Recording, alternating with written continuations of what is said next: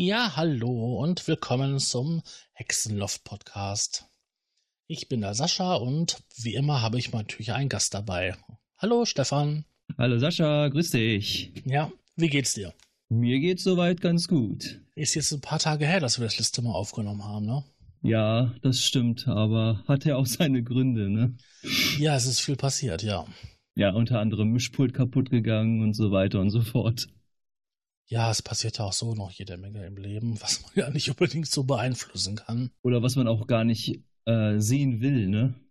Oder gebrauchen kann. Ja. Ähm, wir hatten uns im Vorfeld ja ein paar Gedanken gemacht über Themen, die wir halt so gerne besprechen möchten. Und da haben wir uns jetzt darauf geeinigt, dass wir das Thema nehmen, Hardware einbinden in die DAW. Das ist völlig korrekt. Wie sind denn da so deine Erfahrungen? Also ich konnte ja jetzt schon ein paar äh, Erfahrungen sammeln, weil ich ja jetzt auch mittlerweile äh, Hardware-Geräte habe. Und ich finde, also jetzt für mich in Cubase ist es recht angenehm, finde ich persönlich, äh, Hardware einzubinden, weil sie halt äh, so laufen können wie so eine Art VST. Also sie würden, werden halt über eine Instrumentenspur äh, angebunden, die man natürlich vorher ein, äh, konfigurieren muss. Mhm. Und äh, da gibt man natürlich in der Konfiguration erstmal ein äh, den Namen des Gerätes, wenn man möchte. Das kann man auch so benennen, wie man will. Und dann gibt man seinen Audiokanal an, beziehungsweise wo das Audio, wo das die der Synthesizer, das Effektgerät, was auch immer man benutzt, an welcher Karte hängt, an welchem Kanal es hängt. Falls es MIDI hat, kann man auch noch MIDI hinzufügen und äh, dann kann man das im Cubase benutzen. Über die Instrumentenspur. Gibt natürlich mehrere Wege, das zu tun. Richtig.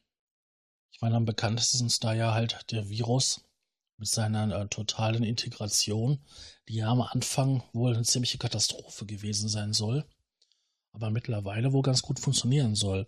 Das ist ja wirklich so. Du installierst ähm, die Software, schließt das Gerät an und hast es dann quasi in deiner DWA, ne? Wie halt ein ja, VST. Ich denke mal, ist, ich denke mal, das ist auch verschuldet, dass das Audiosignal auch über USB auch durchkommt bei dem, weil das agiert ja auch gleich als äh, Interface. Ja, da hatten sie am Anfang dadurch, Schwierigkeiten, richtig, ja. Naja, das muss, war ja auch da in dem Zeitpunkt Neuland, ne? Ja, ich glaube, ähm, Yamaha hatte damals auch so ein ähnliches Konzept gehabt aber es war eine Karte zum Nachrüsten und die lief über Firewire, wenn ich das mich richtig erinnere. Und ähm, da war das ja, auch so. meine Karte auch noch. Da war das nämlich auch so gewesen, dass, glaube ich, nur das Audiosignal dann rein und raus ging und das MIDI lief noch weiterhin über. Aber da will ich mich jetzt nicht drauf festlegen, weil ich hatte kein Gerät, was das je unterstützt hätte können. Ah, oh, okay. Und ähm, ja, das waren die Motiv, ähm, Synthesizer, die haben auf jeden Fall das unterstützt, also die erste Generation. Ja, an die Motivgeschichten kann ich mich auch noch ganz gut erinnern. Ja, so lange ist das ja noch nicht her, ne? Ich meine, ich ja, weiß ja, gar nicht, ja, bei, das ist Yamaha-Motiv, ne? Genau, ich weiß gar nicht, bei welchem Motiv man jetzt eigentlich ist. Boah, das weiß ich auch nicht. Heißen die jetzt nicht mittlerweile Montage? Ja, ich glaube, dass das dicke Ding heißt jetzt Montage. Und ich glaube, da sind die bei äh, 8, glaube ich, mittlerweile schon. Nee, die, die Version richten sich nach der Größe der Tastatur.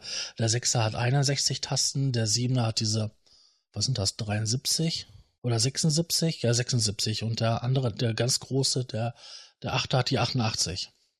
Warte, ich schau mal kurz, kein Moment. Ja, ich habe viele Yamaha-Geräte. Man muss auch richtig schreiben hier.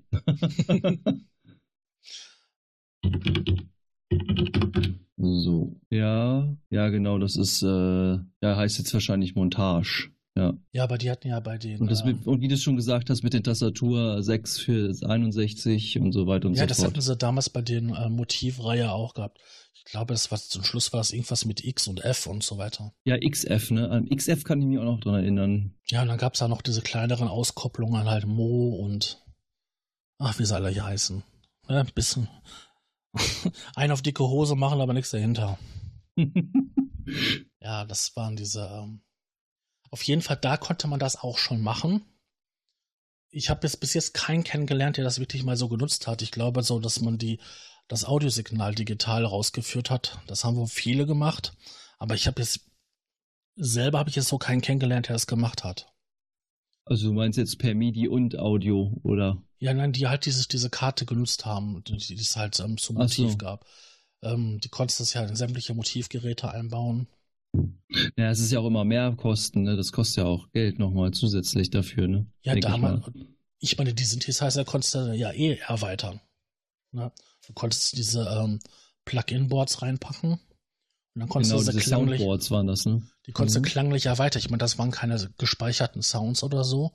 Das waren ja wirklich Syntheseformen. Also du konntest da ja ähm, AN noch mit reinpacken und ähm, DX, also FM-Synthese, virtuell analoge und dann halt dieses sogar Vokalharmonizer konntest du mit reinpacken. Also der halt eine zweite Stimme generiert hat, die halt in Harmonie ähm, auf das, was du gespielt hast, reagiert hat. Und du konntest dieses komische VL-Board reinmachen, was dann halt dieses, ähm, ja, die Synthese aus diesem VL1 bla bla bla Synthesizer hatte, wo halt, ah. halt um das Anblasen und ähm, ja, dieses. Das Anblasen. Ja, du weißt, was ich meine. Das Anblasgeräusch eines. ja. Und dann konntest du die Eigenschaften noch verändern, ob das jetzt ein Blechinstrument ist oder ein Holzinstrument. Und bei Seiteninstrumenten konntest du die, die Seiten bestimmen. Ja, eigentlich schon sehr flexibel, wenn man sich das so überlegt, was du damit dann schon machen konntest. Ne? Ja, aber das war halt nur, so glaube ich. Konntest. Ich glaube, das war nur bei der ersten Motivreihe, dass du diese Karten einbauen konntest. Die wurden ja noch entwickelt, entwickelt für den. Ähm, CS, CS6R oder so. Auf jeden Fall für, für so einen Techno-Synthesizer. Da konnte man die auch schon einsetzen. Und dann noch bei diesem MU100-System oder so. So genau weiß ich das nicht mehr. Das ist schon richtig lange her, ne? Also sind wir. Ah, ich sehe gerade, es gibt, es gibt, ich sehe gerade, es gibt noch die Motivserie anscheinend. Die gibt es noch. Ja, die gibt's noch. Ja, die gibt's noch zu kaufen. Ja, zu kaufen. Mal regeln. Ja. Ja, geschenkt bestimmt nicht. Nee, das nicht, nein. Zum Download verfügbar. Also meine Erfahrungen sind, abgesehen jetzt von diesem Exkurs, was halt Tolles bei Yamaha gibt, ähm, ja, die Synthesizer so allgemein einfügen, also sprich halt ähm, ein Audioport. Wenn es da fertige Templates gibt, wo du quasi diese Steuerung der Oberfläche ähm, hast. Ja, du, mein, du, meinst die, die grafische Steu du, meinst, du, meinst die grafische Steuerung über CC, MIDI-CC. Ja, wenn das, wenn du das hast, also mhm. dass die ganzen MIDI-Controller zugewiesen sind, dass du dann auch da die Automatisation machen kannst, das ist dann relativ einfach. Ja, wie, wie, gesagt, du weißt die MIDI-Kanäle zu, du weißt halt die Audiospuren zu, das Audio-Interface und die Ein- und Ausgänge. Dann läuft das super, ohne Probleme. Schwieriger wird es, wenn du es nicht hast, weil dann musst du es selber machen. Also ich muss ehrlich sagen, dass ich es sogar äh, selber mache, weil es einfach ähm, präziser ist, weil MIDI hat ja nur 127 Steps. Ne? Mhm. Und wenn du einen Filter bewegst jetzt bei deinem Synthesizer, das hat ja nicht nur 127 Steps, weil das würde dann ziemlich schlecht klingen. Ja, kommt drauf an, was für einer ähm, das ist, ne? Naja, klar. Also bei dem MOOC ist es natürlich schon so, dass es dann ne, ziemlich fein auflösen auch alles ist. Ja, da werden auch mehrere MIDI-Kanäle verwendet. Ja, ja, aber guck mal, 256 ist trotzdem noch wenig. Und wenn du den aber in Echtzeit bewegst, den Cut-Off, das ist viel, viel, trotzdem noch viel, viel feiner, als wenn du das per MIDI-Steps machst. Da ja, deswegen gibt es doch dieses, dieses andere Protokoll, was doch auf MIDI aufbaut. Oh. Du meinst aber nicht NPRN oder Doch, das mal an? Genau. Das meinst du nicht. Das hat da wesentlich mehr Auflösung. Verwendet ja auch, glaube ich, vier, vier MIDI-Kanäle. Hat das dann nicht irgendwie 56.000? Also ich bin da lieber der, also ich bin da eher der Typ lieber, dass ich das dann lieber selber einspiele. Vor allem äh, ist es dann auch gut, wenn du irgendwie Live-Sachen machst auf Bühne oder so, dann hast du schon mal das Gefühl da drin, ne, weißt du? Das finde ich ganz praktisch. Das hat also zwei, zwei positive Effekte eigentlich in dem Fall. Ne? Klar, es ist nervig, wenn du was falsch gemacht hast, aber manchmal passieren dir irgendwelche Zufälle, die du machst. Ja, und wenn du dann aber in deiner Automation irgendwie eine Automation schreibst und dann äh, da irgendwas machst und äh, zurückspringst, klingt das nicht immer so. Also ich habe das schon öfters gehabt, dass, dass das ähm, wenn man es wirklich live macht und aufnimmt als Audio, äh, finde ich es persönlich besser als bei MIDI, weil das nicht immer so genau reproduziert wird. Also zumindest habe ich so für mich persönlich die Erfahrung gemacht. Bei digitalen Synthesizern, ne? Da ist das eigentlich hops wie, wie Katze, weil die bauen alle auf diese Auflösung auf.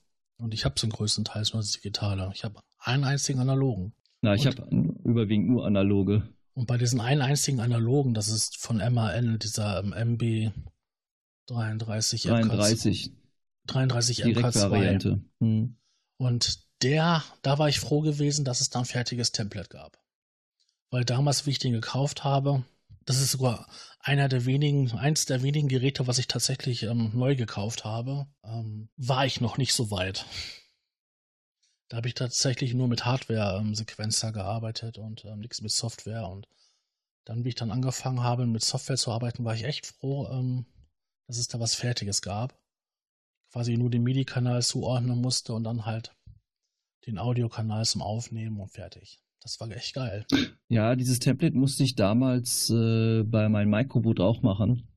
Aber auch nur aus eigentlich einem Grund, weil äh, das ist, glaube ich, auch das Problem bei vielen Sachen, also zumindest anscheinend von Autoria, äh, beziehungsweise, dass es kein Multi-MIDI gibt. Bedeutet in dem Fall, wenn du jetzt dein Standalone aufhast und dein, deine DAW startest, findet er in deiner DAW nicht mehr das MIDI-Protokoll für dein äh, Microboot in dem Fall und äh, sagt, äh, äh, geht nicht.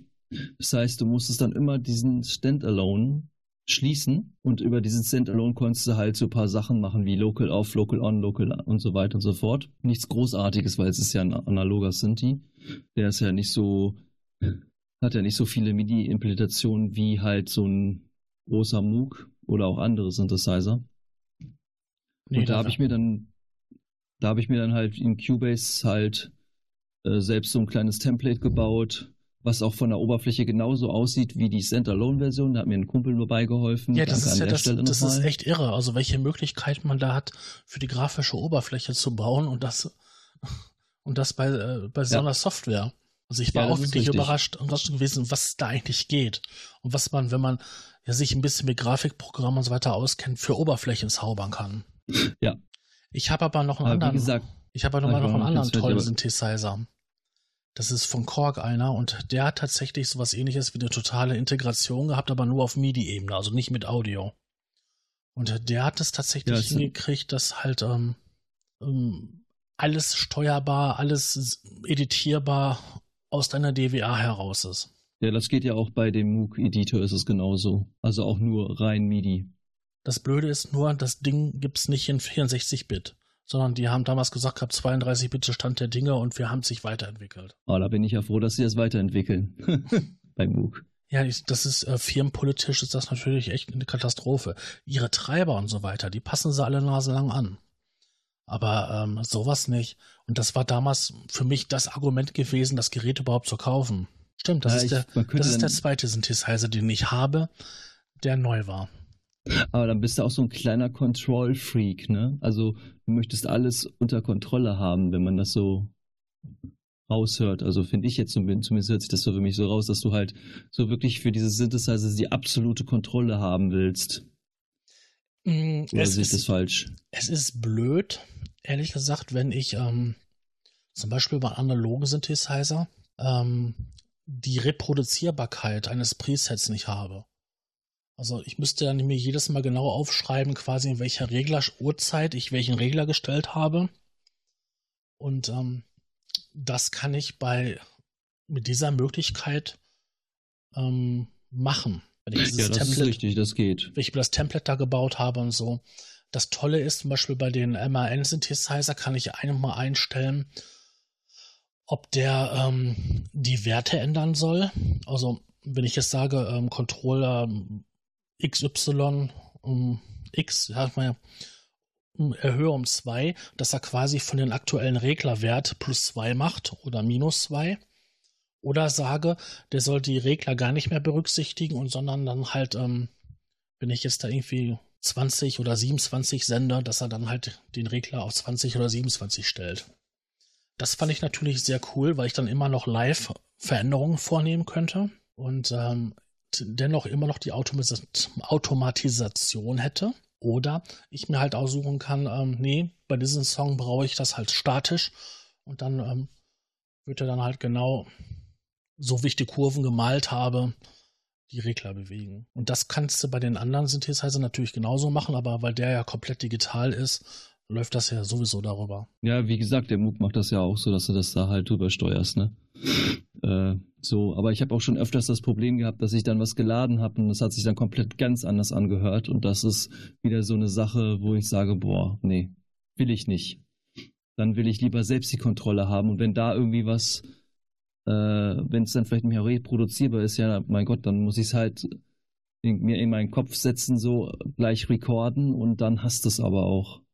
Ja, gut, das stimmt. Aber was ich also so, so mache ich es, so mache ich es, weil ich finde das einfach viel in dieser Emotion, weil du bist gerade zum Beispiel, du hast gerade was, ich hatte dir ja was geschickt, ne? Mhm. Weißt du ja, was ich dir geschickt hatte oder per WhatsApp. Und das habe ich auch einfach frei Hand gemacht. Da habe ich nicht diese Software gemacht, weil das, das würde mich in meiner Kreativität in diesem Moment total stören und einfach nur behindern. Es ist zwar praktisch, dass ich es dann wieder reproduzieren könnte, wenn ich wollte, ne? Aber du musst dann wieder so viele Einstellungen machen und dann wieder zurückklicken, musst dann irgendwelche Automationen wieder ausmachen und anmachen und bi und bla und blub. Und der weiß nicht, da vergeht dann wieder so der, so der, pardon, der Spaß so ein bisschen. Deswegen finde ich es gar nicht mal so schlecht, wenn, wenn man nicht so die Kontrolle hat. Also, dass, dass man das einfach so laufen lässt, wie diese Sequenz oder was auch immer gerade läuft, so lässt, macht und dann macht man ein bisschen was, dreht da so ein bisschen rum an seinen, an seinen Potis am Synthesizer und ähm, ja, manchmal kommt vielleicht was Gutes raus, manchmal nicht, aber wenn du es die ganze Zeit aufnimmst, ist es ja egal, das kannst du ja dann ja schneiden kannst dann ja trotzdem einen Loop draus basteln. Ja. Und so mache ich das mittlerweile. Das, so kann man arbeiten. Ich, das ist für Ideenfindung, finde ich, eine super Sache. Also ich habe ganz oft, ja. oft verwendet, dass ich dann sogar nur einfach ein um, ganz dummes, einfaches Klavier-Preset genommen habe und darauf rumgeklimpert habe und dann versucht habe, eine Melodie zu ja, finden, erarbeiten und dann später erst hingegangen bin, halt den krassen Ober-Ober-Sound gebastelt, gesucht. Manchmal ist weniger mehr. Ja, das ist richtig. Und ich denke, ähm, nichts ist so inspirierender wie Limitierungen. Und das ist ja in dem Fall, wenn du, wenn du nicht diesen Editor hast, ist es ja eine Limitierung. Ja, ich meine jetzt nur so, dass ich den Editor bei ähm, den MAN-Synthesizer, der war ja im Endeffekt nur ein originaler Nachbau der Oberfläche vom, von dem Rack-Gerät. Ja. Ja. Da gab es halt nicht mehr oder weniger, sondern wenn ich den Regler bewegt habe, hat sich quasi der Kontrollwert im Synthesizer verändert. Ähm, da ist es jetzt nicht so irgendwie großartig ausschlaggebend. Wo das mehr war, war das gewesen bei diesem Korg-Synthesizer und ähm, was ich da so gut fand für mich, das war gewesen, wenn ich jetzt einen Sound hatte, wo ich gesagt habe, ja, der ist gut oder so, aber ich will es mir eben schnell einen anderen haben. Dann konnte ich dort einfach eine neue Soundbank laden und äh, musste nicht erst die DWA beenden, dann den Editor aufmachen, dann die Soundbank rüberspielen, den Editor wieder zumachen, die DWA wieder hochfahren, sondern das konnte ich alles aus, aus diesem VST-Plugin heraus machen. Und das war natürlich wirklich eine Erleichterung, wenn ich da einfach so die Presets ähm, austauschen konnte oder einfach eine neue, neue Bank reinpacken konnte. Ja, es ist ja eigentlich wie so eine kleine Lib äh, Library, die man halt sich da erstellt an Sounds, die dann halt normal über SysX halt übertragen werden, denke ich mal. Genau. Und da hat sich halt die Firma MIDI-Quest, glaube ich, ein ganz fantastisches Produkt rausgebracht. Ähm, quasi ein einmal Standalone-Editor und einmal einen ähm, eingebundenen als VST, wo du dein gesamtes MIDI-System scannst und alle Geräte, die bekannt sind, und da kommen immer wieder neue hinzu, werden automatisch konfiguriert mit den MIDI-Ein- und Ausgängen und dann kannst du dann halt von der grafischen Oberfläche aus die Dinger editieren oder halt die ähm, Bänke rein und rausladen. Das fand ich natürlich auch geil. Das war nämlich so das Konzept, was damals dieses MIDI-Quest hatte. Weil das MIDI-Quest gibt es ja noch. Ja, aber Heute nicht, noch. nicht mehr für den PC. Doch. Nein, MediQuest wird nur noch für den. Äh MediQuest 11, ich habe hier die Seite auf. Ach, dann ist, ist das. Gut, ich meinte das andere System, was damals bei Apple dabei war. Oh, wie hieß das denn noch? Sounddriver. Sounddriver. Das könnte durchaus möglich sein, aber das ist auch, also wenn ich das hier so sehe, ähm, mehrere Optionen für deine Hard MIDI-Hardware. Da sind irgendwie 700 MIDI-Devices mit abgebildet. Ja, die werden immer weiter erweitert. Also da sind alte Schätze bei ja. und neuere Sachen. Du kannst natürlich auch selber Geräte ja. basteln. Ja, also es ist ja so, auch so, ich meine, man hat in, natürlich den Luxus, das darf man nicht vergessen, man hat den Luxus in Cubase, dass man sich wirklich die Templates selber bauen kann.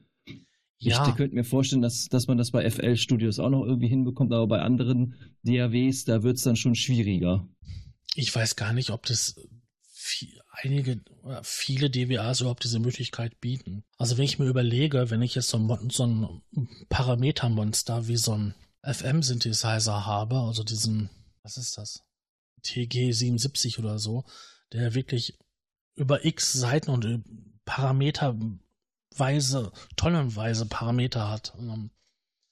Ich weiß nicht, ob ich das unbedingt selber alles editieren möchte und dann mir selber so ein Template dafür basteln. Weil wenn ich mir die, die MIDI-Dokumentation dazu anschaue, dann wird mir schlecht. Und es gibt ja noch, noch schlimmere, diesen ähm, FS1R oder so, der ja ein 8-OP ähm, FM-Synthesizer ist, der hat ja wesentlich mehr Parameter. Es gibt ja noch andere Synthesizer, ja, so die ja total krass sind, was Parameter angeht. Überleg dir mal hier so ein addiektiver Synthesizer, wo du 512 äh, ähm, Bänder hast, wo du bei jedem Band quasi einen eigenständigen Pfad hast mit Vorverstärker, äh, also VCA, VCF, die ganzen Hüllkurven und so. Wie viele Parameter das sind? Ja, da kommen einige dazu.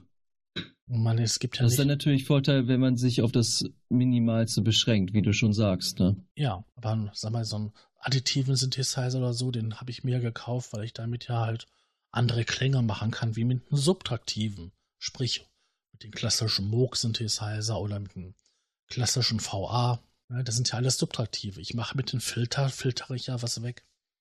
Und wenn ich mir solche Parametermonster anschaue, ich weiß gar nicht, in Software gibt es die bis 512 Bänder und bei Hardware 64 oder 128? Ich glaube eher 64.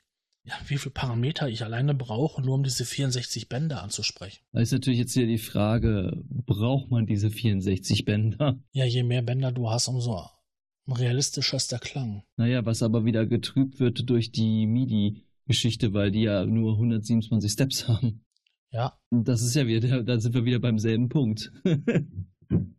das ist dann vielleicht wirklich ratsamer, sich wirklich also mir fiel, das auch verdammt schwer, irgendwie, weil ich ja wirklich nur aus dieser VST-Welt komme und mit, mit vielen Automationen, ja, ja, Automation habe ich da selber auch noch nicht so viel geschrieben, weil ich das immer ein bisschen nervig fand. Aber man hat sie trotzdem halt geschrieben, weil es ja doch irgendwie praktisch war. Man möchte natürlich auch irgendwie so ein bisschen Kontrolle drüber haben, aber ich musste so ein bisschen von diesem Denken wegkommen und äh, vielleicht solltest du das auch einfach mal versuchen, ohne da groß zu überlegen. Einfach, einfach machen und gucken, was dabei rauskommt. Und dann nimmst du es am besten sofort auf. Also das würde ich jetzt einfach mal wirklich so machen, weil das ist manchmal echt sehr praktisch. Weil es kann sein, dass du dann, wie gesagt, dann hast du nicht so viele Parameter, die du da hast, die du bedienen kannst. Aber du hast einen guten Zugriff, sage ich jetzt mal, auf dein Hardware-Gerät, wo das recht einfach zu bedienen ist.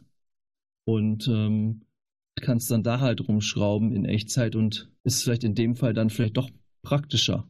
Also könnte ich mir vorstellen, zumindest. Meine Anfänger und so, die habe ich quasi nur mit Hardware gemacht. Die ersten Jahre hatte ich halt nur ähm, Keyboards und ähm, dann später auch ein paar Synthesizer und da war es mit MIDI und so noch gar nicht. Ich habe mit, äh, mit 14 habe ich mit Synthesizern angefangen, mich da zu beschäftigen. Vorher hatte ich halt nur Keyboardunterricht und ja, mein Keyboard hatte ein MIDI-Interface gehabt, aber genutzt habe ich es nicht, weil mein Computer hatte keinen MIDI-Eingang und später, wo ich eine Soundkarte drin hatte, dann brauchte es noch ein Adapterkabel und, und, und, und. Das war echt maßlos schwer und sowas wie Cubase oder so, da wäre ich nie dran gekommen. Also hatte ich dann so ein einfaches Notationsprogramm, wo du halt ähm, eine, die erste Stimme, eine zweite Stimme und dann halt den Bass noch aufnehmen konntest. Und das war's dann. Ja. Das ist natürlich, kommt natürlich auch nur dazu, dass ich äh, den Genuss habe, äh, beide Welten kennenzulernen. Jetzt. Also du kennst natürlich sowieso die alte sowieso, die neue kennst du ja auch.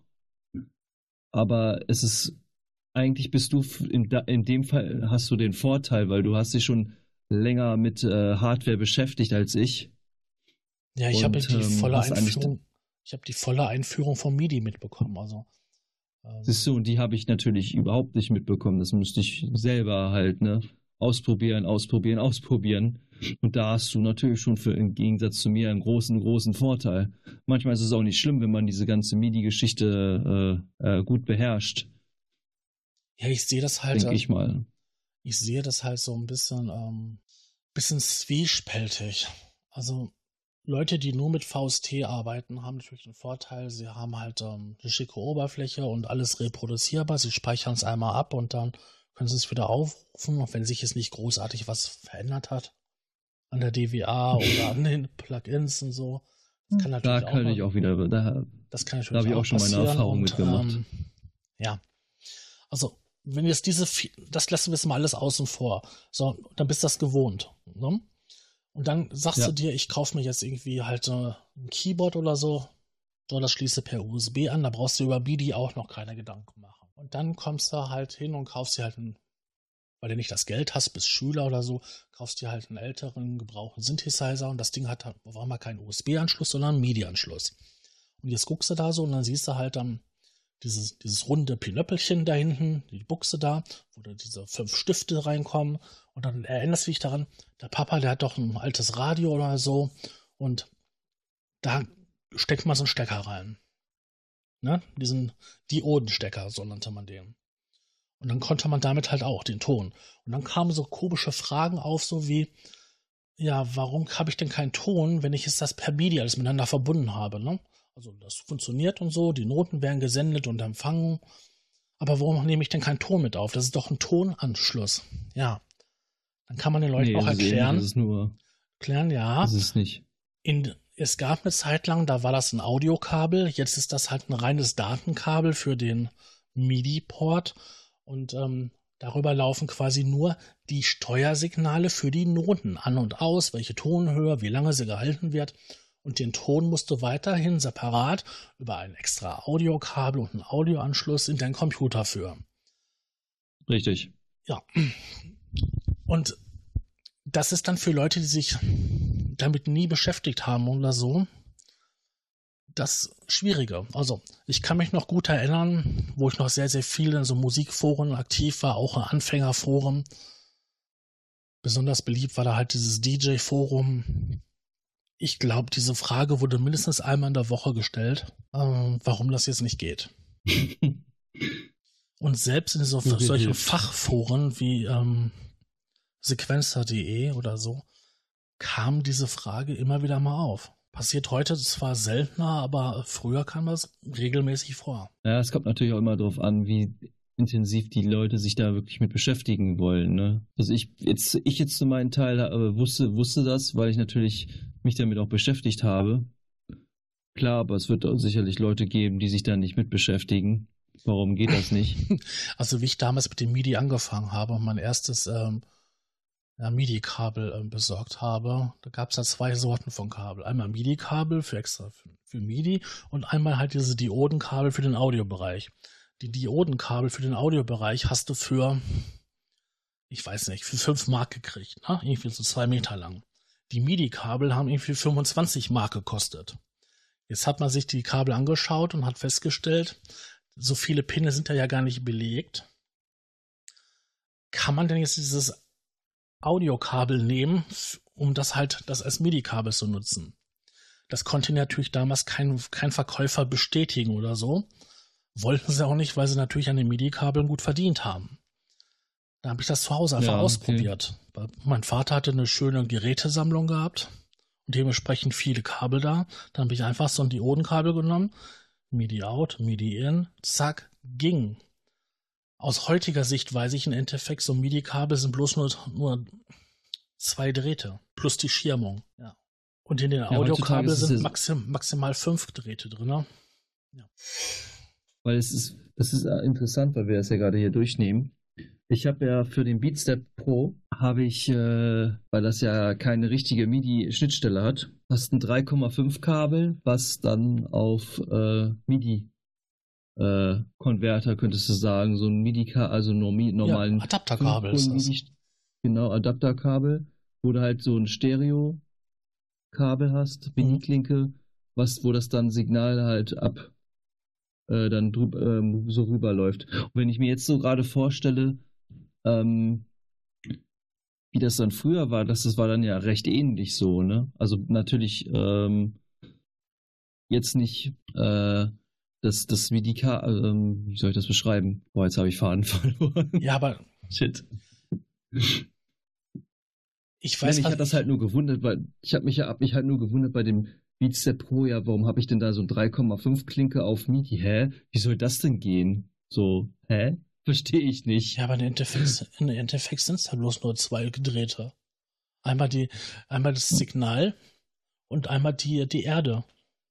Der Ground. Ja. Und dann hast du vielleicht noch eine Abschirmung, damit das, damit das Signal halt ähm, nicht so störanfällig ist. Aber weißt du, welche MIDI-Kabel ich verwende? Nö, woher?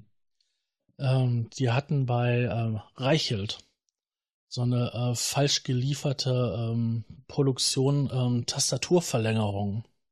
Das ist die alte, das alte Tastaturkabel ist auch 5 Pol ähm, Das, P, das, PS, das PS2-Ding, meinst du? Nein, noch vor PS2. Oh, wie hieß denn das vorher? Ich weiß es gar nicht mehr. Weiß ich nicht mehr. Auf jeden Fall war das halt auch dieser, dieser große runde Stecker mit den fünf Polen. Und ähm, genau dieses Kabel hatten sie damals halt falsch konfektioniert gehabt. Und ähm, auf beiden Seiten dieser 5-Pol-Stecker. Jo, das haben sie dann für 30 Pfennige, glaube ich, A3 Meter verkauft. Ja, da habe ich mir da mal 20 Stück geholt. Ja, das ist Schnapper. Ja, die Kabel sind abgeschirmt. Okay, alle Kontakte sind, sind durchgepolt. Jo. Und die Kabel tun es immer noch. Das ist noch Qualität. Ja, das ist noch Qualität, ja. Ich habe ja natürlich auch ein paar, ähm, paar MIDI-Kabel mal gekauft oder so. Und das ist äh, 6 Meter, ist glaube ich die Maximallänge für MIDI-Kabel. Und ähm, ja, das war mal gewesen, um halt vielleicht mal im anderen Raum was zu machen, wenn er halt ein bisschen getrennt sein muss oder so. Aber ansonsten habe ich dann keine MIDI-Kabel mehr gekauft. Und wie hast du das früher, also machst du das heute normal, so wie du jetzt gesagt hast, einfach Audiokanal und äh, per MIDI oder benutzt du auch die Instrumentenspur dafür? Ähm, bei den Geräten, wo ich jetzt, ähm, die ich regelmäßig benutze oder so, da habe ich halt ein Template gebastelt oder, oder eins fertiges gefunden. Und bei den Geräten, die ich halt jetzt wirklich nicht so oft brauche oder gebraucht habe, da habe ich das einfach gemacht, dass ich einen MIDI-Kanal zugeordnet habe und dann halt ähm, den MIDI-Kanal rausgesucht und dann quasi nur eine MIDI-Spur genommen habe und ähm, dann das Audio aufgenommen.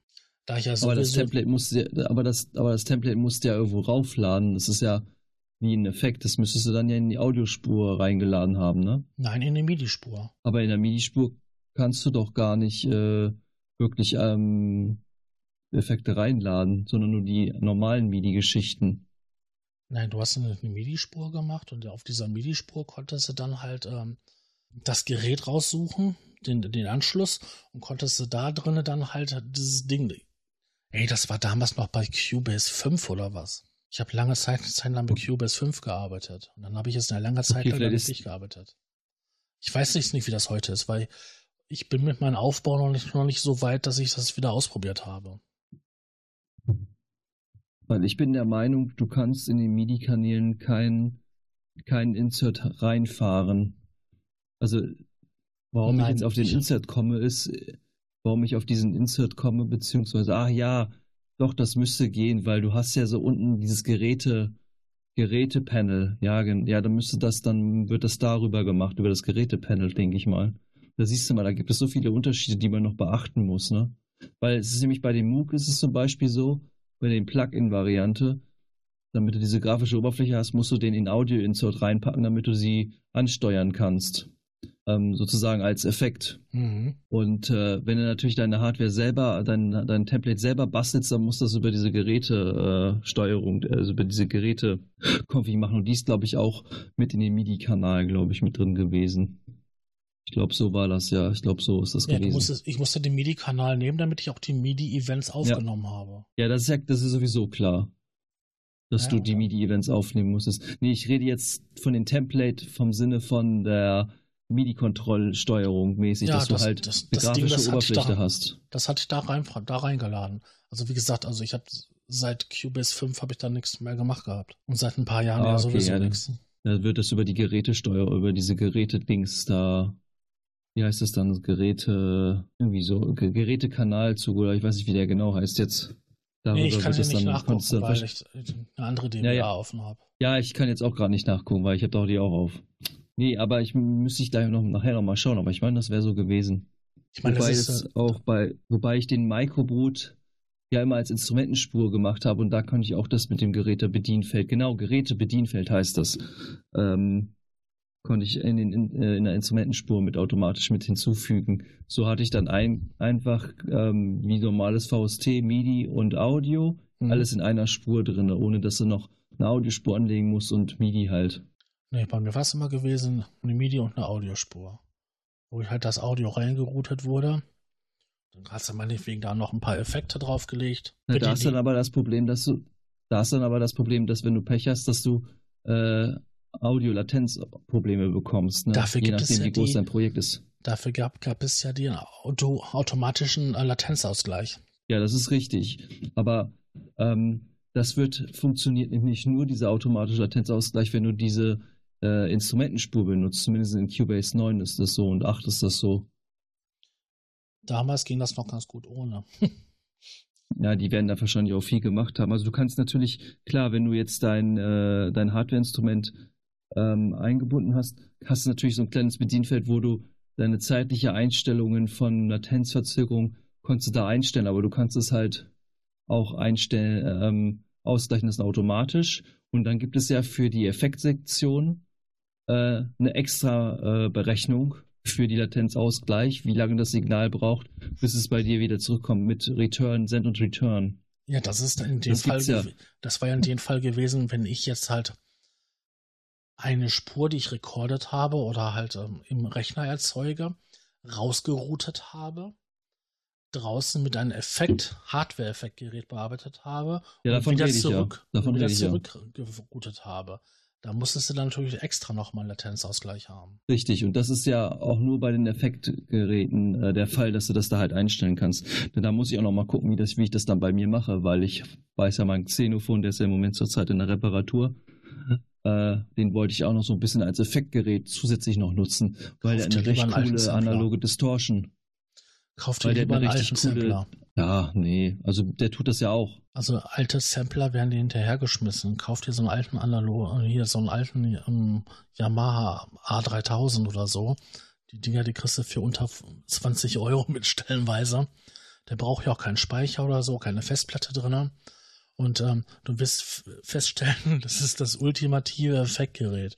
Du wirst kein besseres für das Geld kriegen. Vor allen Dingen, das Ding ist ja voll steuerbar. Du kriegst einen freien Editor und ähm, kannst das Ding unglaublich komplex deine Effekte machen, weil du drei Effekte ineinander verschachteln kannst und dann seriell oder parallel laufen lassen kannst.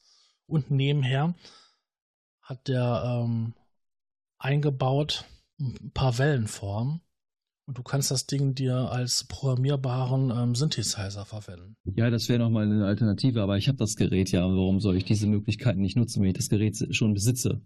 Ja, es ist nur so oft Nee, also gewesen, das- dass wenn man halt so wenig Hardware-Geräte hat, ähm, ich gerne mal. Der eine Synthesizer konnte das gut, der andere konnte das gut und der andere konnte wieder das gut und der nächste konnte das und das und das gut. Also habe ich die Endeffekte immer alle, alle im Projekt gehabt. Weil der eine machte Ja. den Bass immer ziemlich geil und der nächste machte dies und der andere machte das.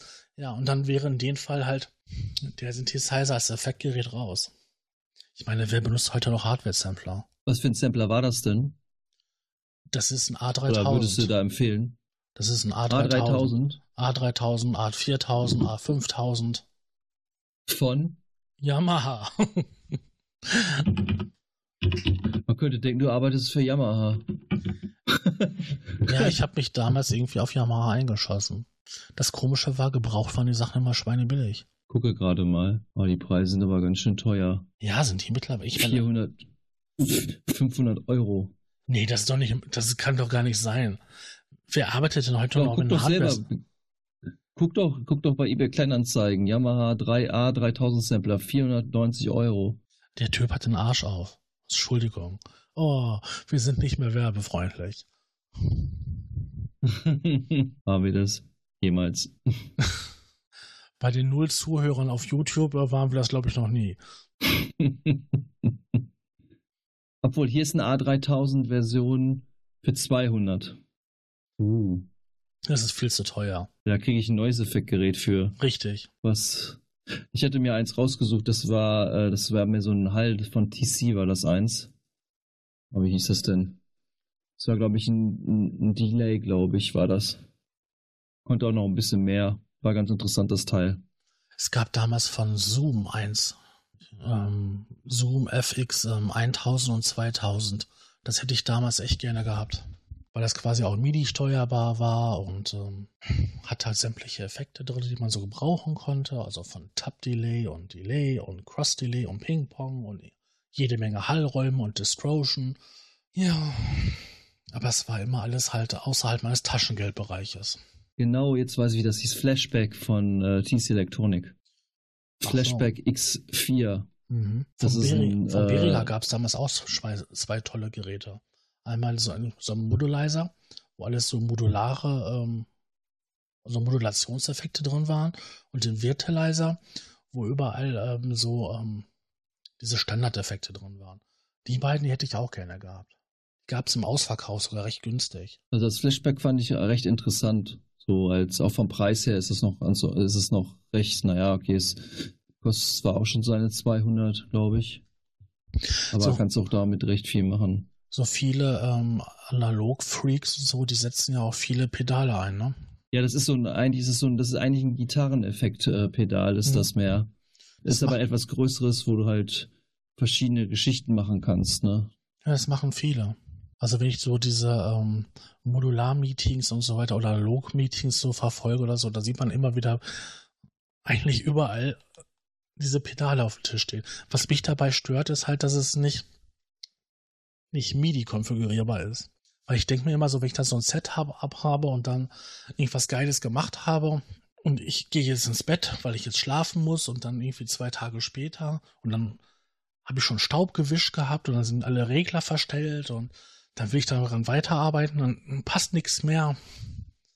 Ja, das würde mir mit dem Delay nicht passieren, weil das hat MIDI und USB. aber es ist wie gesagt nur ein Delay. Nur ein Delay ist das. Das mein einer Favorit ist ja immer noch, mein Favorit ist ja immer noch das Analog-Delay von Moog, aber das ist zu teuer. Ja, das ist wirklich so teuer. Aber sehr geil, leider. Ja, irgendwie ähm, bei analoger Hardware, es ist der Klang. Aber die Ja. Sachen sind immer total schwierig zu integrieren in deiner DWA. Ja, ich denke mal, man muss sich damit ein bisschen mit, besch- also ich muss mich da sowieso noch ein bisschen mit beschäftigen. Jetzt auch wenn das mit dem Xenophon funktioniert und so, da werde ich mich auf jeden Fall mit dran hinsetzen und so mal gucken. Und dann werde ich ja sehen, ob, ob das äh, für mich Sinn macht oder nicht. Also die MIDI-Implementierung, die sie bei dem Gerät gemacht haben, das war wohl wirklich ein Krampf. Das ist richtig. Das ist richtig. Also nachdem du mir Aber das erzählt Effekten- hast, habe ich mir das mal durchgelesen, wie das geht. Und da habe ich mich gefragt, wie soll das jemand machen, der wenig bis keine Ahnung davon hat? Es ist halt, wie gesagt, auch ein Exot, ne?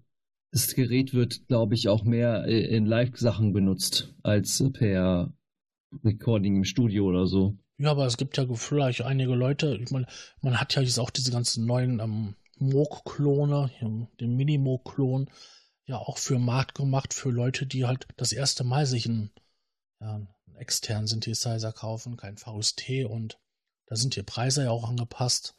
Ja, und da hat man sich ja auch Gedanken gemacht, dass es dann für Leute ist, die halt um, sonst immer am Computer gearbeitet haben und jetzt halt auch mal was in der Hand haben möchten. Ja, du weißt natürlich auch nicht, wie der Ansatz bei denen war, ne? Also, man muss natürlich sagen, MIDI-mäßig ist das natürlich zur Zeit, wie es jetzt ist, nicht so schön. Nee. Um es mal verschönt auszudrücken. Der Sound ist natürlich total Ähm, interessant. Und dafür, dafür ist der Sound natürlich interessant. Und da ist jetzt die Frage, was ist mir wichtiger, der Sound oder Bedienbarkeit?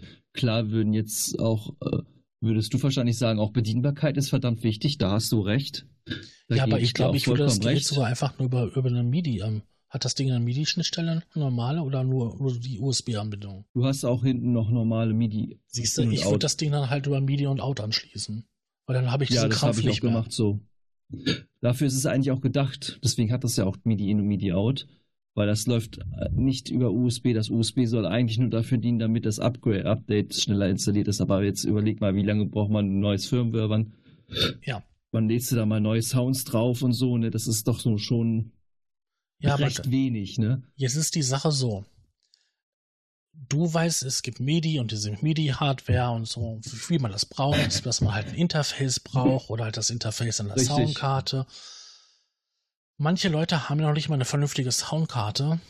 Manche ähm, junge Leute vor allen Dingen, die verwenden die interne So, da Soundkarte. kann ich dir auch eine, da kann ich dir eine gute Geschichte erzählen. die kennen das nur, dass man die ganzen Geräte per USB anklemmt. Und wenn ich Ja. so eine stinknormale Standard-USB-Tastatur habe oder Klaviatur, die stecke ich dran, da brauche ich noch nicht mal irgendwelche Treiber für installieren, die läuft. Äh, nicht ganz. Warum? Wenn das, ich hatte letzten. wenn das lass Class, Class. Compliant ist, dann ähm, wird die erkannt. Nein, das war nicht Class Compliant.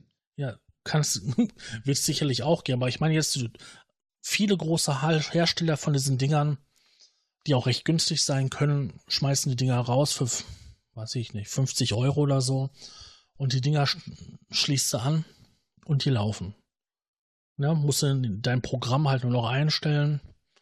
Ja, fertig, läuft. Und dann kommt Ja, sowas. bei manchen Herstellern ist es nicht so, aber okay. Ja.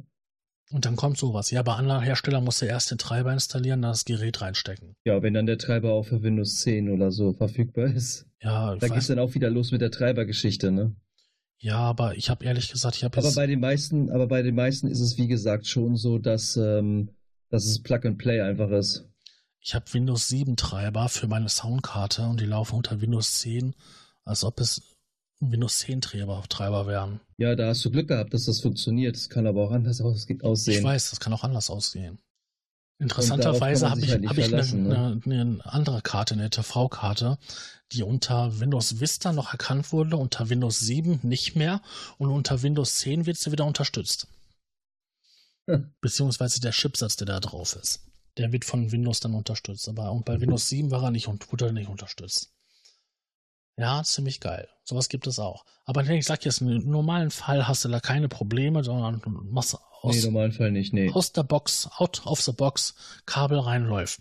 Und dann kommt dann halt so ein exotischer Synthesizer, wo du dann erstmal sowas machen musst. Gut, man könnte dann halt sagen, ja, verwende nicht USB, verwende das MIDI-Teil, das geht dann super, aber das muss dann erstmal wissen. Und wenn ich mir den, den Markt angucke von ähm, hochwertigen MIDI-Interfaces, da sah es ja bis vor kurzem jetzt ziemlich schlecht aus. Da gab es dann nur noch ein paar Hersteller, zwei Stück, die ähm, große MIDI-Interface gemacht haben, aber ganz viele, die halt so kleine gemacht haben, ne? mit ein Ports, mit zwei Ports. Ja, Da war ja schon vier Ports oder fünf Ports, war ja schon wirklich sehr, sehr viel. Aber was soll ich damit, wenn ich dann 20 Synthesizer zu Hause stehen habe? Ja, ähm, wie viel USB-Interface soll, soll ich mir an den Rechner hängen? An der zudem hast du bei USB, zudem hast du bei USB immer mindestens 5 Millisekunden Latenz. Das kommt auch noch dazu. Ja, aber ich, du musst ja die MIDI-Interfaces ja irgendwie am Rechner kriegen. Ne? Richtig. Früher hast du die Dinger per serielle Schnittstelle angeschlossen, manche sogar per parallele, aber die meisten per serielle Schnittstelle. Dann später wurde das umgestellt, alles auf USB. So, und dann hast du die Dinger halt per USB angeschlossen. Aber wenn du jetzt 20 Synthesizer zu Hause hast, dann brauchst du mindestens zwei Achter und ein Vierer. Ja. So, dann kaufst du anstatt den, den einen. Vierer, anstatt den einen Vierer kaufst du dann sowieso sofort einen Achter, weil ich kaufe mir sowieso bald neue Synthesizer. Aber jetzt gibt es ja auch wieder Ja, eine, Firma, weiß. die halt das, die so ein Netzwerk anbietet, ja, wo ich mir halt ähm, Also bei meinem MIDI, Entschuldigung, dass ich unterbreche ständig. Äh, Also bei meinem Interface, ich habe das von iConnectivity und das kann auch über, ähm, über äh, Internet, Ethernet-Kabel laufen. Das geht auch. Ja, es gibt auch mittlerweile die welche, die so quasi über so ein Netzwerk ähm, aufstockbar sind. Da habe ich dann quasi nur noch Ja. ein, eine große Einheit kaufe ich mir und dann kaufe ich mir quasi nur noch so Client-Einheiten, wo ich dann halt ähm, Ein- und Ausgänge habe, um halt das Netzwerk zu erweitern, um mehr Ein- und Ausgänge. Ja. Aber als ich vor zwei Jahren ein neues Medieninterface gesucht habe, vor allen Dingen 8er, da gab es nichts Vernünftiges, nichts Billiges. Da gab es nur welche für 200 Euro. Und ehrlich gesagt, für jemand, der hin und wieder mal an seinen Computer umklimpert und mal was machen will, Ist es natürlich zu teuer. Ist das viel zu ist teuer. eindeutig. Ja. weil die 200 Euro kann ich auch besser in irgendwas anderes stecken. Ja. Das stimmt. Na, und irgendwie so mit so Kinderspielchen wie mit einem Interface, was zwei Ein- und Ausgänge hat, brauchst du ja nicht ankommen. Das ist Spielzeug. Und dann ist ja immer noch die Frage, ne? Gut, wenn es Class Compiled ist, dann läuft es, aber wenn nicht, dann hast du halt das Treiberproblem. Und das gleiche Problem Ja, habe ich meins ja. ist zum Glück ja, meins ist zum Glück Class Compliant. Ja, wobei das ja auch wieder Vor- und Nachteile hat, aber dazu komme ich gleich. Ähm, so wie ich halt jetzt bei meinem MIDI-Interface habe, das MIDI-Interface wird halt nur per US, nur, nur per seriell angeschlossen. Jetzt könnte man sagen, okay, dann hole ich halt einen Adapter oder ich mache mir eine serielle Karte im Rechner rein, dann wäre das Problem gelöst. Ja klar. Das Problem ist nur, diese Firma gibt es seit 15 Jahren nicht mehr. Und dementsprechend war der letzte Treiber, den sie rausgebracht hatten, ähm, einer für XP. Und was heißt das? das ist schlecht. Ich kann das Ding Wegschmeißen. heute. Richtig. Das ist eine tolle Patchbase, das heute noch. Wenn ich mir ein virtuelles XP auf dem Rechner mache, um halt den Editor zu installieren, damit ich die ähm, als Patchbase konfigurieren kann. Mehr ist das heute nicht mehr. Oder ich verwende halt XP. Möchtest du noch heutzutage XP verwenden? Nö. Ich auch nicht. Schon alleine wegen, weil man nicht mit den Arbeitsspeicher und so, so viel Arbeitsspeicher und so, was jetzt mittlerweile drin hast, äh, Nee, und das 64er, und das 64er Windows XP, das konntest du vergessen. Richtig. Da gab es auch nur sehr wenig und sporadisch Treiber für. Ja. Aber sag mal jetzt bei den 32 oder so, es wäre eine Möglichkeit, eine virtuelle Maschine zu machen und dann halt das einzubinden, aber dann hättest du immer noch das Problem, es ist eine virtuelle Maschine und oder du machst extra noch einen kleinen Rechner und dann leitest du quasi das per Kappa-Lane rüber und machst dann und dann. Ja, ist auch toll, aber das ist ja wieder ein paar Millisekunden Latenz und dann hier Verarbeitung und da dann ist es einfacher, wirklich jetzt, ich weiß gar nicht, was das, das günstigste MIDI-Interface mit 8 IOs kostet. 150 Euro? Kann das sein? MIDI-Interface 450? Müsste man gucken, weiß ich jetzt gerade nicht. Ich meine, das Ich wäre weiß jetzt gar nicht, wie die. Ah, Ich guck mal kurz. Ja, bei, bei Thormann haben sie eins. Warte mal. Äh, unter welche Kategorie läuft denn das gerade? Weiß ich nicht, schreib einfach MIDI-Interface. Auf jeden Fall schreibst du schnell. Ja. Oh, ein Thoma MIDI 1 zu 1 Interface. Nee, das wollen wir nicht. Aber ich glaube, das ist in der richtigen Kategorie. Motu MIDI Express 128. Das ist ein bisschen teuer. Ja, das ist teuer. Und das ist aber das ist auch ein MIDI- Rolls-Royce. MIDI ist ein Vierfacher für 55. Nee, ein Achter. Warte mal. Ein Achter war das. Mhm. Relevanz.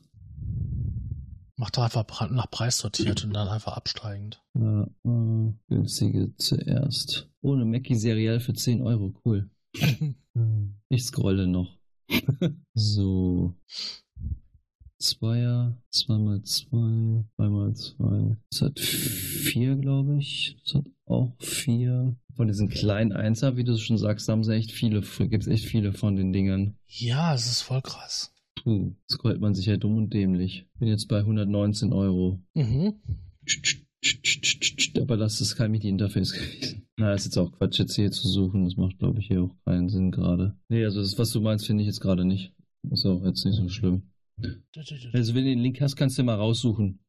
Kannst mir den mal schicken. Ja, ich hatte dir das mal vor einiger Zeit geschickt, dass du noch gesagt hast, oh, USB 3? Stimmt, da war irgendwas, aber wo hast du mir das geschickt? Über WhatsApp oder Face? Ich Ich glaube, ich guck mal, Facebook. unser- guck mal Verlauf in Facebook. So, liebe Freunde, jetzt unter, jetzt habt ihr kleine Unterhaltung. Du erzählst uns jetzt eine Geschichte, ne? Würde ich sagen. Ich suche jetzt hier weiter. das ist eine Geschichte. Also ich monologisiere, das habe ich die, das habe ich die letzten Folge schon gemacht. Hab ich voll den Monolog gehalten. Nach 30 Minuten wusste ich nicht mehr, was ich sagen sollte. Hast aber nicht den Kork-Monolog benutzt, ne? Nein. nicht? Nein. Boah.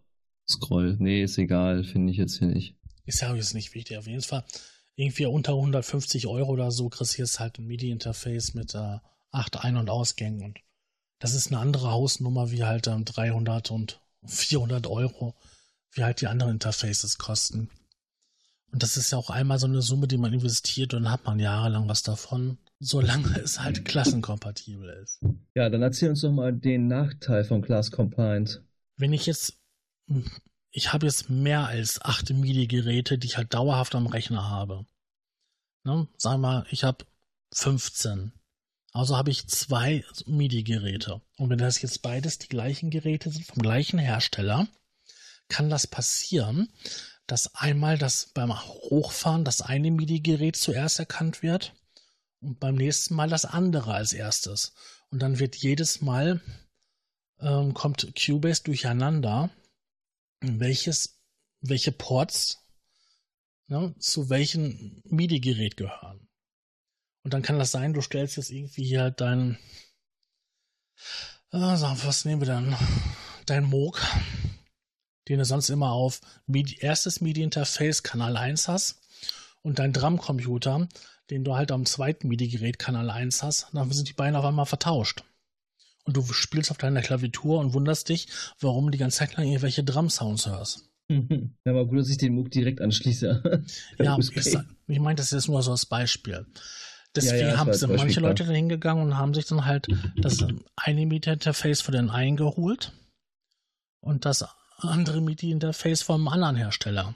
Weil dann werden sie immer gleich erkannt. Es sei denn, es gibt, es gab oder gibt auch Geräte, die man kaskieren kann. Kaskadieren meinst du, ne? Mhm. Und dann hast du quasi nur eine Ansteuerung, aber im Endeffekt acht Stück oder so übereinander. Das läuft dann auch. Oh, so viel Texte hier. ich ich finde es nicht bei den ganzen mit Suche auch nicht. Wo das ein Mini wäre geworden. Nee. das ist egal. Lange Zeit lang hatte ich halt ein MIDI-Interface halt von ähm, ESI, glaube ich, das ist ein deutscher Vertrieb oder so, favorisiert. Ja, ESI sagt mir auch was. Die haben auch super Boxen und dann halt auch, ja, super Boxen für ihren Preis. Also sind günstig. Aber dennoch, dennoch gut. Und ähm, ja, hatten dann auch Soundkarten, auch günstig und auch gut. Und auch MIDI-Interfaces. Und die hätten auch halt auch einen Achter. Das Problem ist nur, halt das Vierer kriegst du ohne Probleme. Das Achter kriegst du nicht mehr. Oh, das ist wieder schlecht. Ja. Ich glaube, das ist einfach so gewesen, weil eine Zeit lang die Leute alle, alle nur auf ähm, VST gegangen sind und nicht mehr halt ähm, so den großen Gerätepark hatten. Und Leute, die professionell Musik machen, den Gerätepark haben, die haben auch das Geld, um halt für 300 Euro MIDI-Interface zu kaufen. Ja, wobei ich natürlich auch sagen muss, dass es diese, diese kleinen MIDI-Geräte, die es so jetzt gibt, so auch von Roland und so, ja, ist zwar schön, aber ich würde mir sowas nicht kaufen. Du meinst die Interfaces oder meinst du? Nee, ich meine diese ganze Boutique-Serie, die es da so gibt. Die haben ja jetzt diese ganzen Klone von, von SA1 und nee, nicht 303 oder was weiß ich, was sie da noch alles haben. Ja, wollen wir so sagen. Äh, sozusagen neu, auf, neu, sozusagen neu aufgelegt in diese kleine Boutique-Serie und da sind die Knöpfe ja sowas von klein. Hm, nee, das wäre mir, wär mir zu blöd. Ja, deswegen sind ja manche Geräte total gefloppt auf dem Markt, weil die kaum bedienbar waren. Und die Geräte, die bedienbar waren, sind ja in den Preisen gebraucht so dermaßen explodiert, dass die ja fast doppelt so teuer gehandelt wird wie sie zum Schluss im Ausverkauf waren. Ja, bei denen ist es aber, glaube ich, ein anderer Ansatz, dass sie so klein sind. Da geht es, glaube ich, eher darum, dass sie klein sind, transportabel sind und du sie überall mit hinnehmen kannst. Ja, das denke ich auch. Und vor allen äh, Dingen ist das auch schön, dass halt die Leute, die unbedingt eine 303 wollen und ganz nah an den Sound sein wollen, sich endlich eine 303 leisten können, die auch so aussieht wie eine 303. Das ist nochmal ein Argument, das ist nochmal ein Argument, aber. Bei ja. mir wäre es ja eher gewesen die 808 oder die 909. Ja, die gibt es doch, glaube ich, auch. Ja, die gibt es auch, ja. Ja. Die gibt es auch. Und jetzt haben natürlich auch noch ein paar andere Geräte. Also ich denke mal, die werden ihr gesamtes altes Portfolio an Geräten, die irgendwie ja, halbwegs gut verkauft ja, wurden. Dann werden sie als Boutique auflegen. Ja, wie wollen sie nochmal Geld machen? Also eine 303 wird sicher kommen, da bin ich ganz sicher, da glaube ich auch.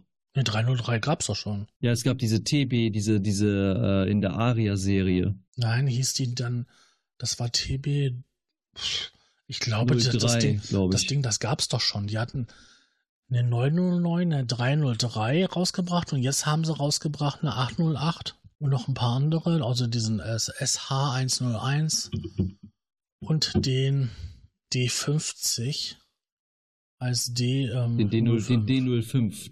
Genau. Wobei ich das bei diesem, diesem Gerät echt nicht verstehe, weil außer dass da sämtliche ähm, Soundkarten dabei sind, ist das eins zu eins die alte Hardware. Und jetzt ehrlich, man- mal ganz ehrlich, die emulieren einen digitalen Synthesizer, den sie da in der 80er oder späten 80er rausgebracht haben. Dass sie davor die ganzen Geräte, die analogen, die heute irgendwelche Mondpreise haben, nochmal raushauen. Das kann ich- ja noch verstehen. Für die Leute, die gerne den Sound hätten, ne, von Jupiter und Ah, ich sehe gerade, Entschuldigung, dass ich unterbreche, die TB03, doch, die TB03 haben sie rausgebracht, aber sie haben da vorher noch eine, eine andere rausgebracht. Ja, von der Aria-Serie. dieses mit diesem Touch, ja, dieses mit dem Touchpad, das meinte ich. Ja, hatte die das fand ich ja fürchterlich. ja, es ist auch schrecklich. Fand Also- ich auch scheiße. Also optisch eine Katastrophe, soundmäßig ähm, nicht, aber optisch eine Katastrophe. Wobei ähm, der Drumcomputer aus der Aria-Serie und das, und das Mischpult sollen ja nette Möglichkeiten bieten. Und die sind super einfach in der DWA einzufügen, weil die ohne Probleme sich per USB ähm, verbinden lassen. Na, ich bin halt so ein, nicht so ein USB-Fan. Nee, ich ja auch nicht. desto mehr US, desto mehr USB, desto mehr Probleme kriegst du irgendwann. Das ist halt das Problem. Gerade wenn dein Board dann vielleicht nur ein USB 3.0 kann, nur noch. Also ich hatte das, hatte das auch mit dem Xenophon so, so, dass der mein USB 2 gar nicht akzeptiert hat, aber mein USB 3 akzeptiert hat. Aber das liegt wahrscheinlich auch an den Einstellungen des Mainboards, was man da noch einstellt im BIOS. Ja, das ist sowieso alles ein Krampf. Aber Ja. wollen wir so sagen, USB ist heutzutage so eine universelle Schnittstelle. Man das heißt ja auch im Endeffekt, ne? Universal Serial Bus. Ähm, Ja. es gibt bessere Schnittstellen, aber die haben sich nicht so durchgesetzt oder setzen sich noch nicht so durch. Welche wäre es in deinem für dich? Thunderbolt ist vom Konzept her hammergeil. Ich habe quasi einen Bus, wo ich alles dranhängen kann. Monitor, ähm, Tastatur, Lautsprecher. Aber irgendwie ist das in der PC-Welt noch nicht so richtig angekommen. Und jetzt haben sie irgendwie so, so ein Zwischending. So Thunderbolt 3 ist irgendwie USB 3.1, aber auch nicht so richtig, weil ich da irgendwie doch ein Adapterkabel brauche. Aber irgendwie ist es Das das, Schlimme ist doch ja- schon. Ja, das Schlimme ist bei Thunderbolt, dass du nur eine bestimmte Kabellänge haben da- darfst. Ja, fünf Und das ist Meter, aber halt das, das hast du bei, bei USB aber auch. Nach fünf Metern musst du einen Also- aktive Verstärker haben. Ja, es gibt auch Geräte, die sagen mal so sieben Meter machen. Manche sind auch so unbefindlich und sagen zehn Meter, aber wenn du dich ein bisschen auskennst und der Stromverbrauch dann so hoch wird, dann weißt du, dass halt nach zehn Metern den Kabel hinten nicht mehr viel ankommen kann. An Saft. Und dass die Mhm. Störanfälligkeit, wenn das Kabel nicht gut geschirmt ist, auch höher ist. Ähm, man dürfte dann auch keine hohen Datentransferraten mehr erwarten, wenn dann halt zu viel Störungen auf die Leitung kommen. Also ich habe das immer früher so gehandhabt, ab fünf Meter kam halt ein Verstärkerbaustein, also ein Verstärkerkabel. Dann kam wieder ein Verstärkerkabel, wieder ein Verstärkerkabel. Und dann konntest du die letzten fünf Meter quasi ohne machen. Aber so konntest du auch mal eben 30 Meter überbrücken. ja. Zwar konntest du dann nichts anderes mehr an deinen USB-Bus dranhängen, weil die Verstärker den ganzen, ganzen Saft weggefressen haben, aber das ging.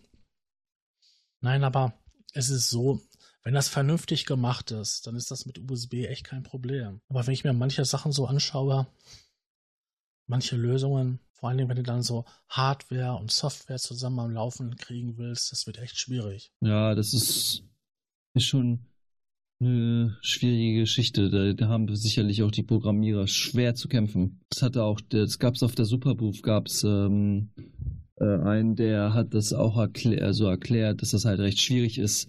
Halt, die haben sich das einfacher vorgestellt, die Ingenieure und, und, und, und Techniker da.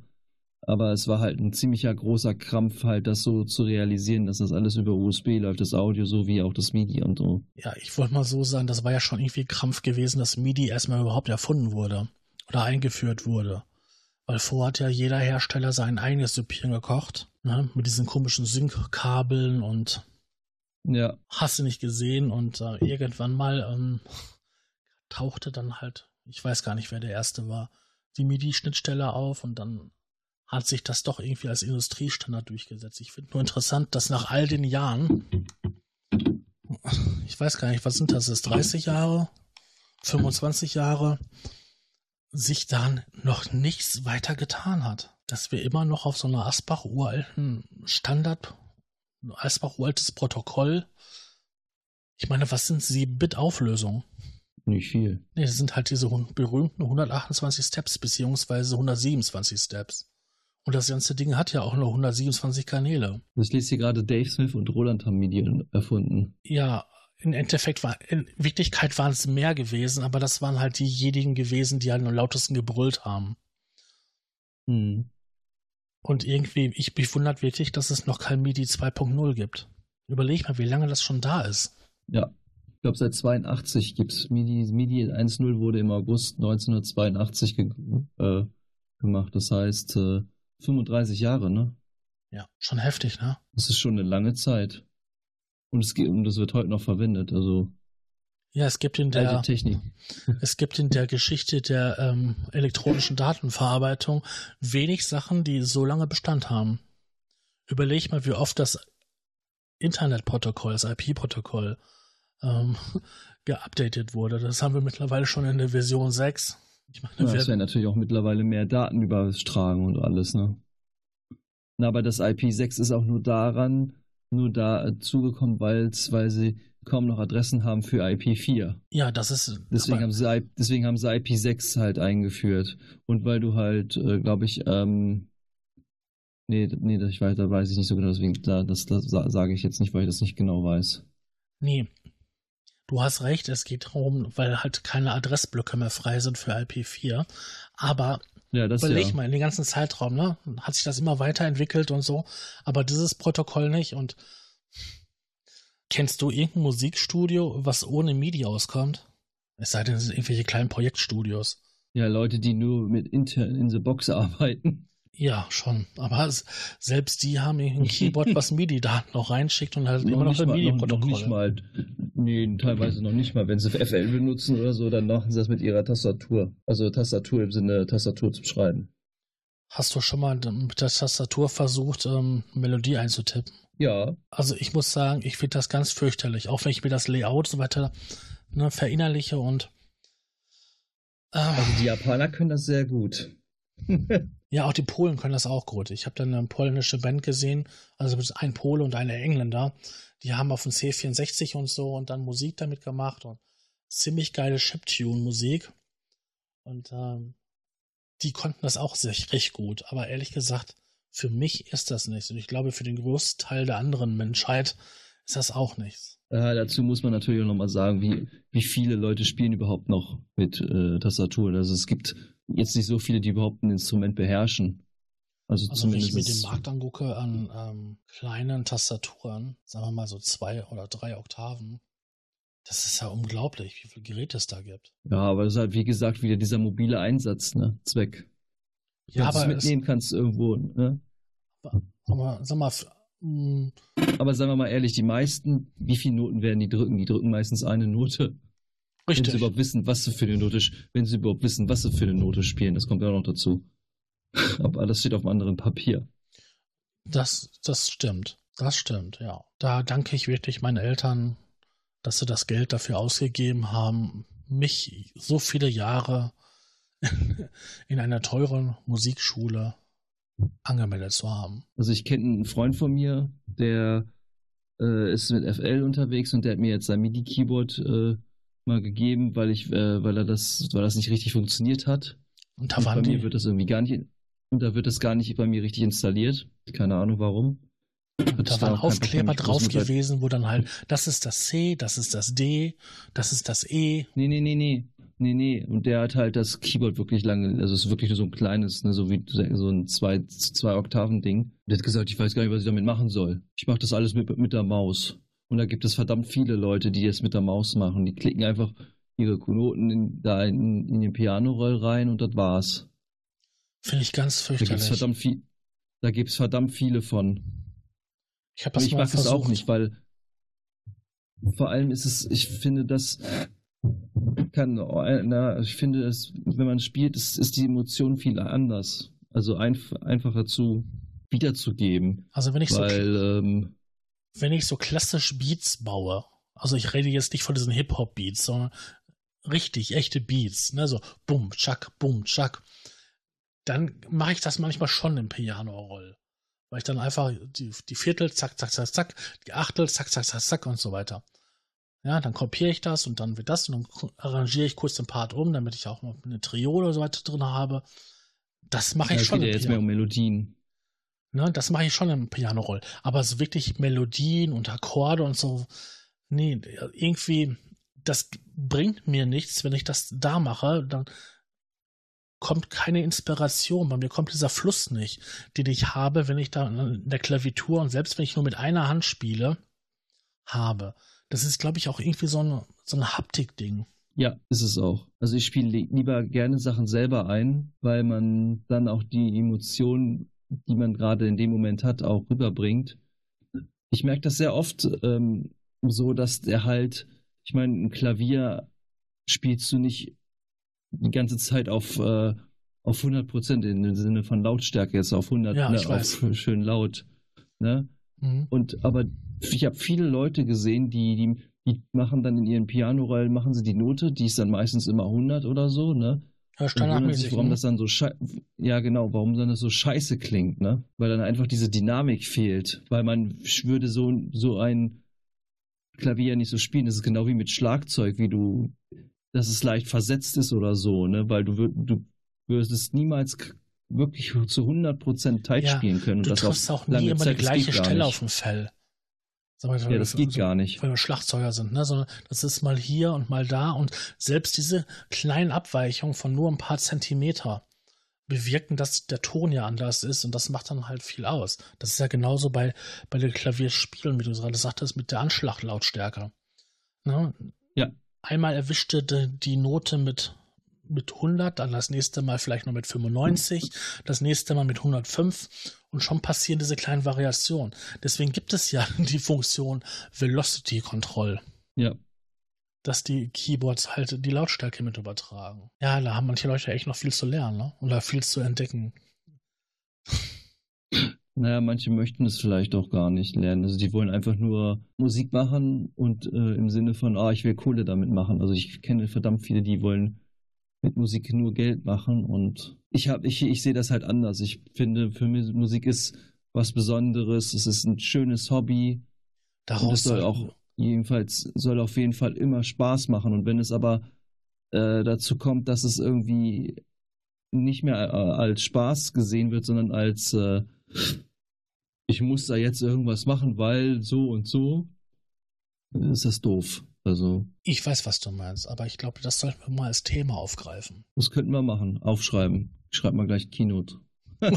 Das ist gut. Aber was ich, genau, was ich noch mal, was ich dazu nochmal sagen will, also was wir nochmal wegen ähm, Hardware-Einbindung beziehungsweise äh, MIDI und den Editoren und so ein Kram, da komme ich nochmal zurück Ja. auf diese Feinstimmen, auf diese, auf diese Sch- Geschichte, dass man es nicht per MIDI macht, weil manchmal gibt es eine, eine, eine äh, ähm, Poti-Einstell- Poti-Stellung, zum Beispiel beim, beim Filter oder so, eine gewisse kleine, feine Einstellung, die würdest du mit MIDI gar nicht so hinkriegen. Und du kannst sie aber, weil du, weil du deine Hand ganz, ganz, ganz, ganz mini filigran bewegen kannst, sodass der Filter so auf einem bestimmten Punkt ist, hast du, kannst du da genau diesen Punkt treffen, was diesen Sound ausmacht. Und das finde ich total geil. Das wollte ich nochmal so zum Ab als Abschluss äh, Ja, nochmal sagen. das ist aber auch nur bei analogen Geräten so. Bei sämtlichen virtuell analogen Synthesizern, die haben halt eine gewisse Auflösung bei den Controllern, ist das wieder anders. Das ist es ja gerade. Wenn ich sowieso die ganzen virtuellen analogen oder digitalen Synthesizer habe, dann macht das echt kein großer Unterschied, ob ich die jetzt per MIDI steuere oder per Hand oder sowas. Wo das wirklich ein Unterschied ist, ist das beim Analogen. Und bei analogen. wo Ich das ja noch krasser ist, ist es, wenn du halt Modularsysteme hast. Das ist das Ja. ja, wirklich manchmal auch nur so, du furzt den Regler warm an.